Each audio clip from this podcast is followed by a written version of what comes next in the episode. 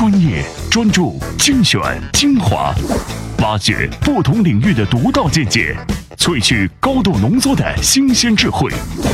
欢迎收听专栏精粹。专栏精粹，我是老彭。各位，又到了我们好好听文章的时间。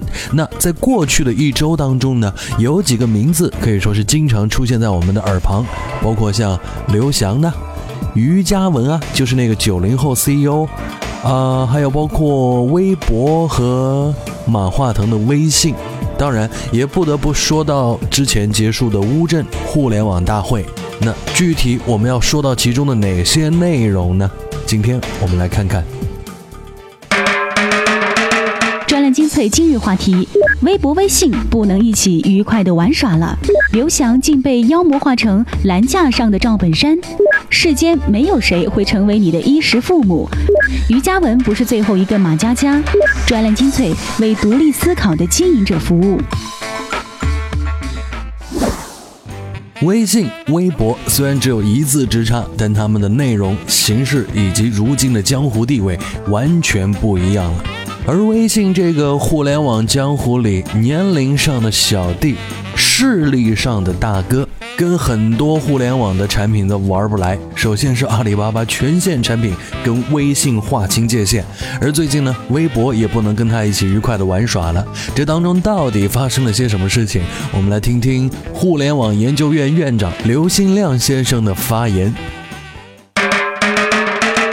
文章：微博、微信不能一起愉快的玩耍了。作者：DCCI 互联网研究院院长刘新亮。哥哥叫微博，弟弟叫微信。微字头的这俩兄弟以后或许不能愉快的玩耍了。这一次是哥哥不带弟弟玩耍了，原因是什么呢？有人说是由于哥哥的干爹的缘故，干爹不让了。哥哥的干爹啊，名头很响，叫阿里。干爹为什么不让呢？又有人说是由于干爹的表侄子被欺负了。这个干儿子虽说是个小孩儿，但正在茁壮成长中，名叫快滴。欺负干儿子的主正是弟弟，弟弟也不是为自己出头，是为了他爸。他爸也有个响当当的角色，叫腾讯。他爸有个小外甥叫滴滴。一切的起因都是由于快滴和滴滴这俩小孩经常打架，打得满身泥土，鼻青脸肿。帮大家捋了捋，事情啊是这个样子的：哥哥的干爹的小侄子和弟弟的爸爸的小外甥打得不可开交，弟弟为了帮爸爸的小外甥不带哥哥的干爹的表侄子玩耍了，于是哥哥也就不带弟弟玩耍了。是不是有点乱？听不明白不要紧，你也不需要听明白，我也就是说着热闹而已，真假无需认真。其实啊，很早之前，一些微信的运营者就被警告过，不让在微博里发微信公众号的推广。大多数人的微信公众号的第一批粉丝都是从微博和博客里导过来的。但后来，这些公众号的运营者收到了私信警告，又收到了微博员工的善意提醒。咱是个很老实的人，随即停止了微博里的微信公众号推广。但身边确实有朋友因为这个被处罚过。在商言商，这种封杀其实是可以理解的。不仅互联网如此，传统商业也是如此。谁能容忍竞争对手从自己的店里拉客户导流呢？所以把竞争对手挡在店门外是可以理解的。但这个肯定是违背了互联网精神，开放、自由、共享是最重要的互联网精神之一。如果没有这个精神，互联网也不会席卷全世界，达到今天的高度。前几天召开的世界互联网大会，世界虽然不见得那么重视，但中国政府的高度重视就说明了这个。搁在十年前，互联网公司还远远不是主流。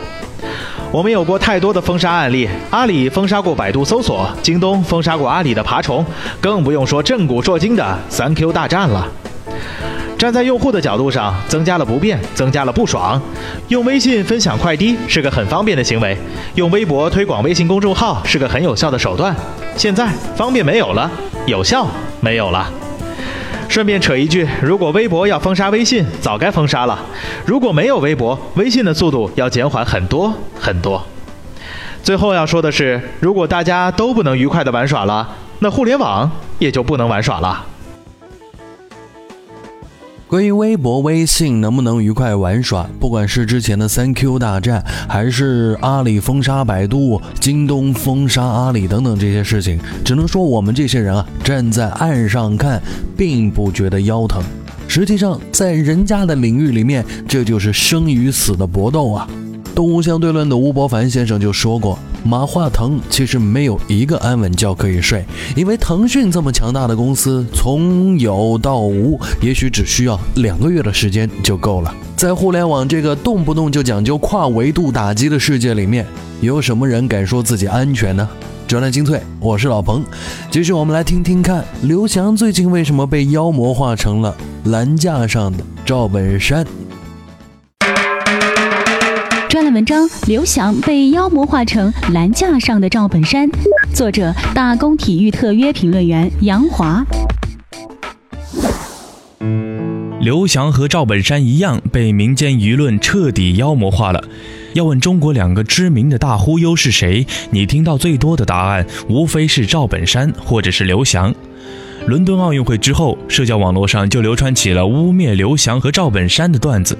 赵本山给刘翔赠对联，上联是赚了八年广告费，下联是骗了两届奥运会，横批是残奥再见。刘翔回赠赵本山，上联是大款演农民上了二十年春晚台，下联是外籍装土鳖骗了十三亿中国人，横批是坑蒙拐骗。培根有言，大胆的诽谤吧，有些话肯定是能站住脚。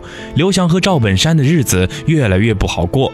各种诋毁、猜疑、流言蜚语，让他们片刻不得安生。无中生有的指责，其实杀伤力不大；最要命的是直戳要害的攻击，比如刘翔不行别硬撑，癞蛤蟆垫板凳活挨死顶；比如赵本山气数已尽，秋后的蚂蚱蹦跶不了几天。随着央视反对文艺低俗化，随着互联网一代成长起来，东北乡村俗气的笑料，从政策和受众的两个角度都失去了舞台。赵本山的猪肉炖粉条难登大雅之堂了。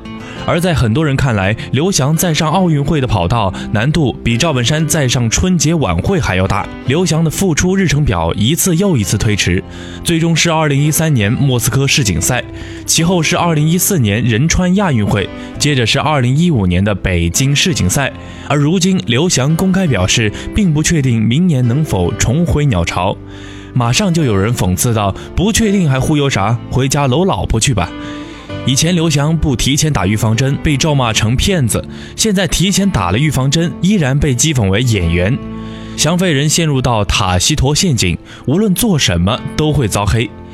与姚明、李娜不同的是，刘翔没有个人的公关和包装团队，田管中心为其画地为牢，为其打理一切事务。两次奥运伤退的重大负面新闻，田径队未替刘翔做任何形象呵护，反倒是任刘翔充当挡箭牌，沦为舆论攻击的靶子。相关领导却逃脱了问责。可实际上，伤情讯息不透明、训练安排不合理等问题，罪魁祸首应该是上级主管，而非刘翔本人。两次奥运退赛的详细情况和具体原委，刘翔和孙海平一直守口如瓶。我想，这并非伤心往事不愿重提那么简单，而是有些话允许说，有些话不允许说。刘翔不能聘请自己的公关公司，不能拥有自己私人的包装顾问，甚至不能畅所欲言说出自己心里的话，其高大上的形象崩塌也就不难理解了。刘翔坚决不退役，可能是受到了田管中心和赞助商的裹挟，但主要的应该是他心有不甘，不想在一片嘘声和谩骂里默然离开。就像刘学根所言，儿子总是想做给质疑的人看。平时一副不以为然、满不在乎镜头的刘翔，其实非常在乎外界的评论，哪怕还有万分之一的机会重回巅峰，他就不愿放弃。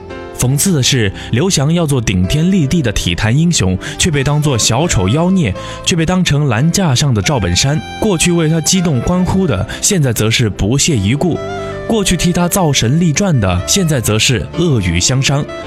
一直嚷嚷要给他生小孩的，也因为山寨版舒淇、葛天的到来而由爱生恨，因嫉妒动怒而转换了立场。第一次伤病复出后，刘翔在罗伯斯犯规拉手的情况下，仍赢得2011年世锦赛亚军，并在2012年钻石联赛平世界纪录。但大众的通用度量衡只有奥运会。所以，刘翔这个面目可憎、行径可耻的怪物，要想恢复人形，唯一的解药就是2016年里约奥运会给国人一个所谓的满意交代。既然职业生涯国内外赛事八十六个冠军被选择性遗忘，既然只记得北京、伦敦奥运两次受伤离场，刘翔索性长久休养，毕其功于一役，押宝里约奥运会，那是他最后一次证明，或是否极泰来，或是。万劫不复。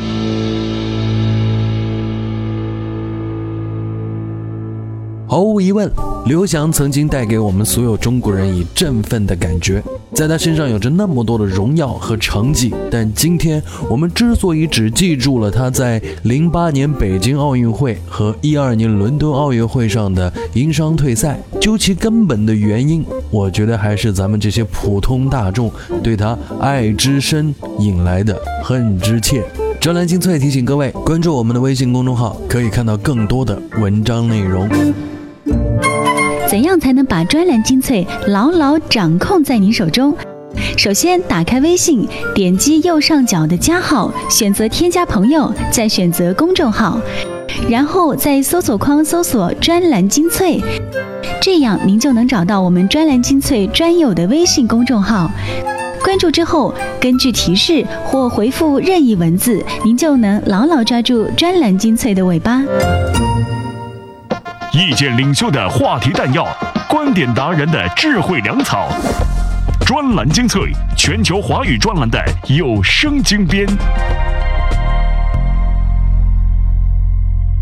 欢迎回来，专栏精粹，我是老彭。今天的节目当中，我们跟各位一一来聊一下之前的这些啊受人关注的事件或人物。而每年十一月份的第四个星期四，总是会被认定为感恩节。这是一个美国人的节日，而我们中国人呢，却拨来了这个节日当中的名字，用来向自己身边需要感恩的人表一年的感激之情。但关于感恩这件事儿，也有人会有自己不同的一些看法。我们来听听这篇文章。专栏文章：世间没有谁会成为你的衣食父母。作者：上海金融与法律研究员刘元举。人在启蒙之初会被大人以比喻来解释世界，一方面是因为比喻是人类的基本认知方式，而另一方面正是因为比喻剔除了复杂部分，仅仅保留简单的朴素的相似之处，以便让孩子好接受。不过，当这种用比喻解释世界延伸到成人社会的时候，就会造成一些误导。最典型的莫过于“顾客是上帝，顾客是衣食父母”。亚当·斯密说过：“屠夫酿酒师和面包师供应我们每天吃喝，并不是出于对我们的善举，而是因为他们要从买卖中得到自己的利益。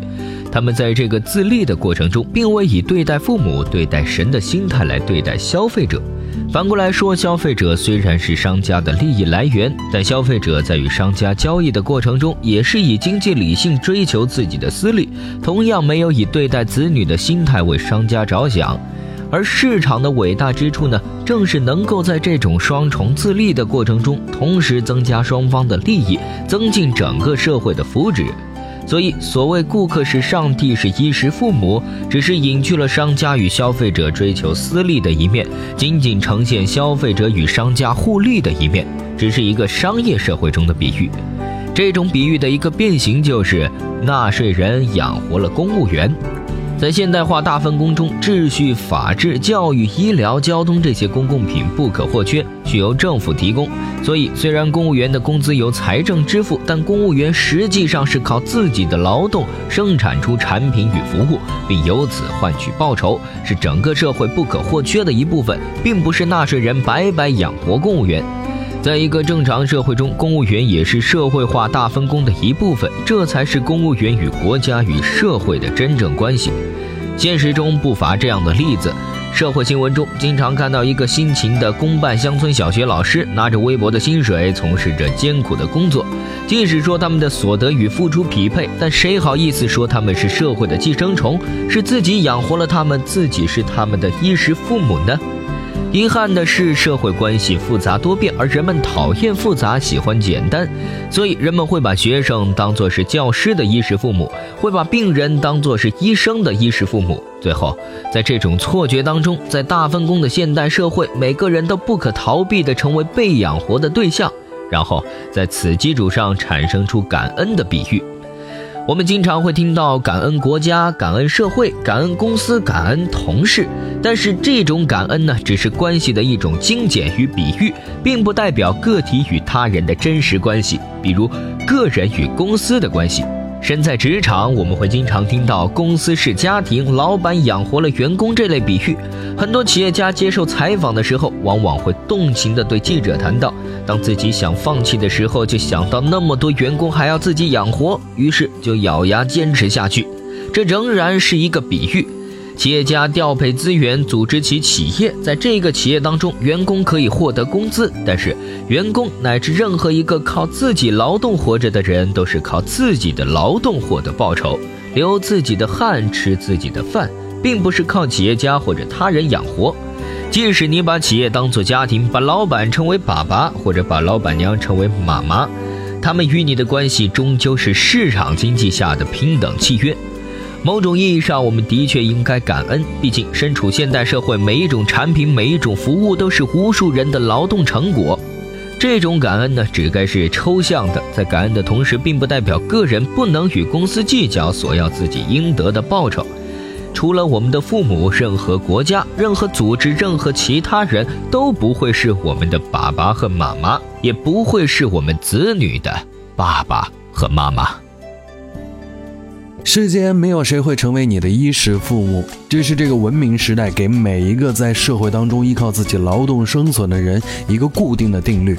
上海金融与法律研究院的研究员刘元举先生的这篇文章，其实是在告诉我们：感恩节我们可以去表达感激，但对象要搞对。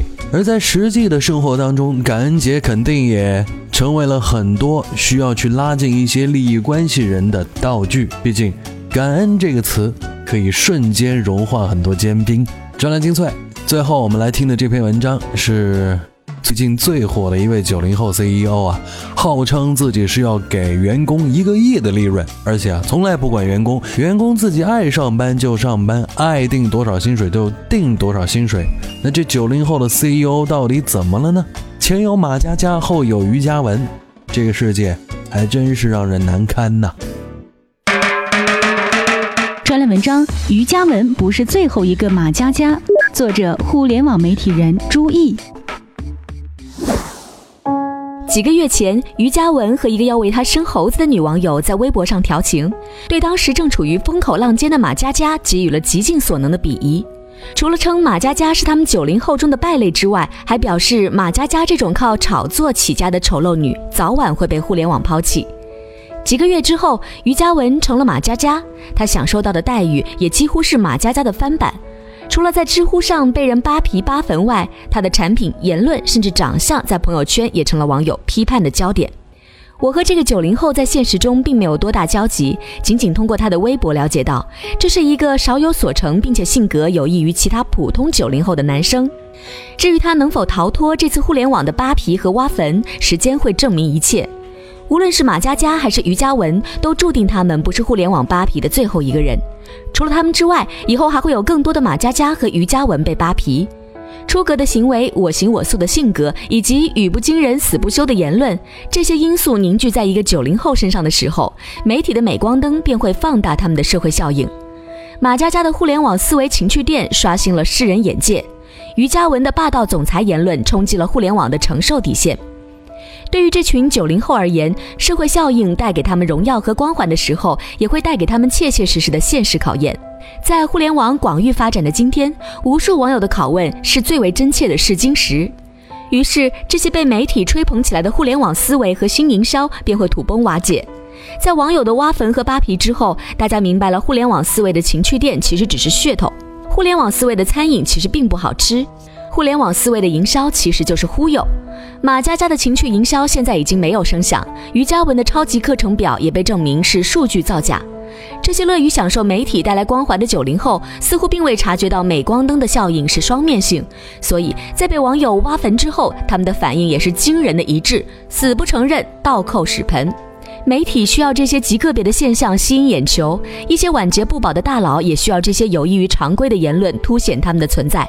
因此，刻意包装营销一些九零后现象，也造就了马佳佳和于嘉文这类人的诞生。在另一方面，通过媒体炒作和恶意营销，达到快速得到认知和推广的目的，也正是大多九零后在创业方面的出发点。较之其他通过踏实、勤劳等方式的创业者而言，这种营销方式要省力很多。这种状况发展到今天的阶段，便是一种典型的不劳而获心理。但是，这种不劳而获的便捷方式，是目前并不受大众和社会认可的方式。百分之一的输出就想换取百分之九十九的输入的思想，正是马佳佳、于嘉文这种人类遵循的价值观。无论阿里巴巴是否真的投资了几千万美元，也无论超级课程表明年是否拿得出一亿的净利润分给员工，于嘉文首先要面对的一个基本问题就是：超级课程表的数据有没有作假？缺乏真实和面对，这正是恶意营销带来的负面作用。前有马佳佳，现有于嘉文，未来还有后来人。当于嘉文几个月前在微博上和要给他生猴子的女网友一起鄙视马佳佳的时候，估计他并没有想到几个月之后他也会成为马佳佳。专栏精粹，我是老彭。今天的节目到这里要告一段落。最后这篇文章，老彭想补充说的一句话就是：九零后的朋友们，哎，我不是用九零后这个词来概括你们全部啊，我只是说九零年以后出生的这些年轻的朋友们。你们在创业的时候，不管成功与否，永远不要认为马佳佳或者是于嘉文会是你们的榜样。我们这些老人家们也不觉得这是对的，因为每一个你都是特别的。我是老彭，比你老了不少，咱们下期再会。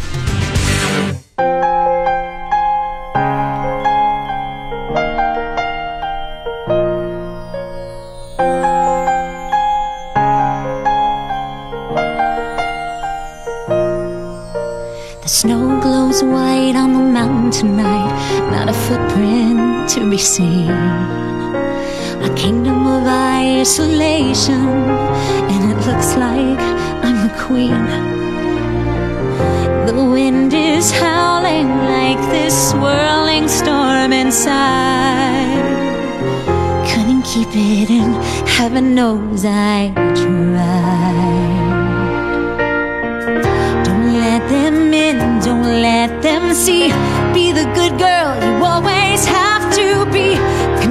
Don't feel, don't let them know.